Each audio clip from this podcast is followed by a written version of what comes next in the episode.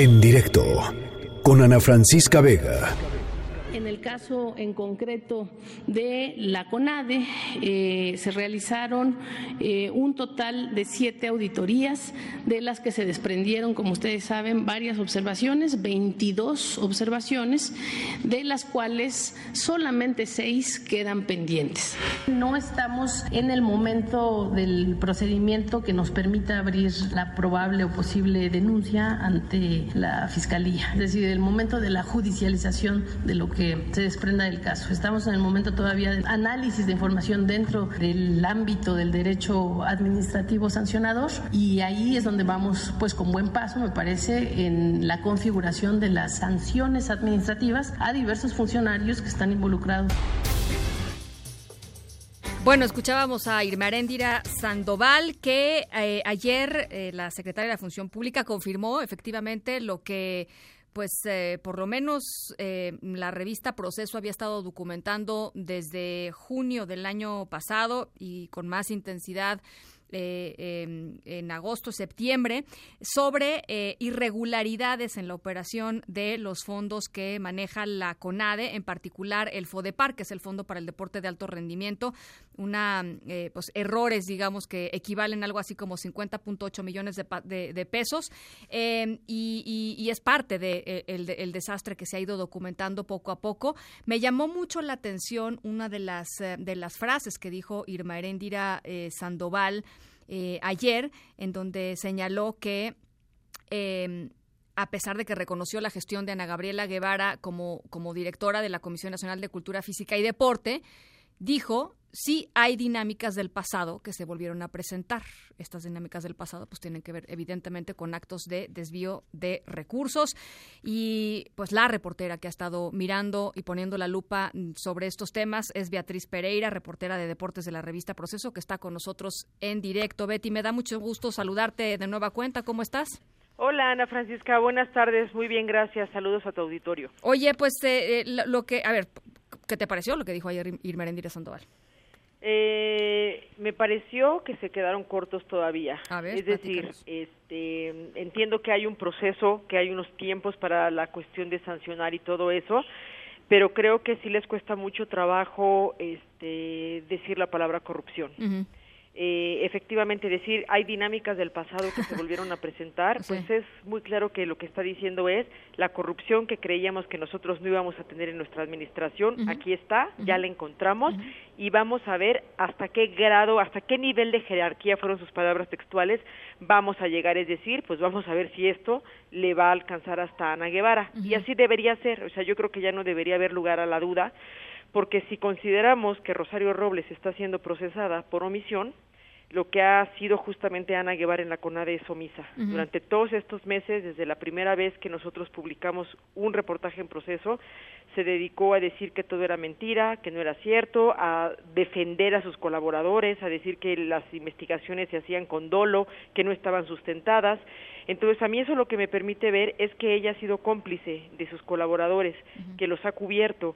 Y cuando eso ocurre, no puede salir tibiamente a decir vamos a ver hasta dónde va a llegar. Es muy clara la participación de Ana Gabriela Guevara por omisión y por comisión, porque no perdamos de vista también que ella es la presidenta del Comité Técnico del FODEPAR, es decir, el área del FODEPAR donde se da la última llamada a la hora de soltar los recursos para que se ejerzan. Y aquí es donde están los faltantes de los 50 millones, ¿no? Un poco más de 50 millones de pesos. Son 50.8 millones que los auditores que llevaron a cabo esta investigación detectaron. Importante destacar, Ana Francisca, solamente auditaron una muestra de 97 millones que corresponde a enero-junio de 2019. No ha sido auditado el segundo semestre de 2019. En total, más o menos, el FODEPAR operó el año pasado con 400 millones.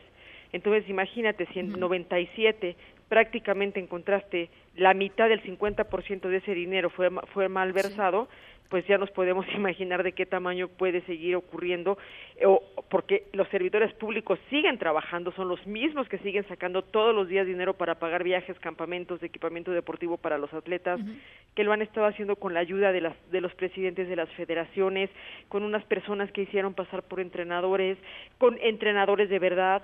Hay muchos a los que los han embarrado sin que ellos estén enterados, a muchos atletas también les han depositado dinero y les han pedido que los depositen a las empresas. Entonces, yo creo que la función pública con esta investigación que hicieron los auditores tienen todos los elementos para efectivamente hacer las sanciones administrativas correspondientes, que tienen que ser inhabilitaciones. Esta gente no puede nunca volver a, a tocar el recurso público porque no son confiables. Y obviamente los que se configuran en situaciones penales, pues porque cuando hablas de desvío de recursos, pues hablamos ya de, algo delictivo, cuando hablas de facturas falsas con las que fueron comprobados los dineros, pues hablas de peculado. Entonces, yo pienso que es como la gran oportunidad que tiene este gobierno para enseñarnos que este caso de corrupción no se va a convertir en uno de impunidad. A ver, Betty, ¿qué, eh, para toda la gente que nos está escuchando, que igual... Eh eh, ha escuchado durante años ya, ¿no? Este, las triquiñuelas de, de, cosas como la estafa maestra, este, digamos, todos los, los, los, desvíos de recursos de los que hemos sido este, testigos y, se han documentado en los últimos años. ¿Qué tipo de cosas estaban sucediendo en la CONADE? Es decir, ¿cómo se estaba triangulando el dinero? ¿Cómo se estaba eh, eh, malversando los fondos públicos? ¿Qué tipo de cosas, qué tipo de acciones estaban tomando los los funcionarios, que por otro lado también algunos, y lo, también lo, lo, platicamos tú y yo aquí hace algún tiempo, pues varios de los funcionarios eran pues más bien amigos de Ana Gabriela Guevara, ¿no? Sí, mira, yo los llamaría, si me lo permites, como la mafia veracruzana, que comienza con Israel Benítez, que es el subdirector de calidad para el deporte, que él es veracruzano, fue presidente de la Asociación de Atletismo de ahí, fue contemporáneo de Ana Guevara cuando ellos eran deportistas. Este señor comenzó a llevar a un grupo de personas que han trabajado con él, que también vienen de Veracruz. Eh, uno de ellos es eh, Faustino Jesús Díaz, que él es el que hace como el contacto directo, digamos, con las federaciones. eh, existe otro que se llama Rafael Herrera Moguel, que eh, él, digamos, como que dirige a un grupo de analistas técnicos que son personas que ellos contrataron, despidieron a un grupo de personas llamado metodólogos, ellos llevaron a su gente, muchos de ellos son veracruzanos y son analistas técnicos que ellos hacen pasar por entrenadores.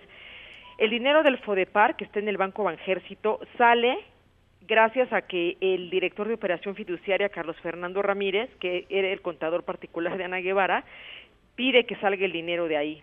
Mm. Antes de eso, Sergio Monroy Collado, el subdirector general de la CONADE, que suple a Ana Guevara en el Comité Técnico del FODEPAR, con su firma autoriza la salida del dinero.